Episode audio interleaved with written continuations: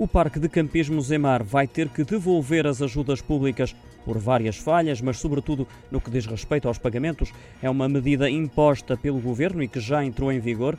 A empresa não cumpriu com o que estava contratualizado, nomeadamente com as obrigações pecuniárias de informação e solicitação de autorização prévia para a alteração da sua estrutura acionista, bem como de manutenção do rácio de autonomia financeira.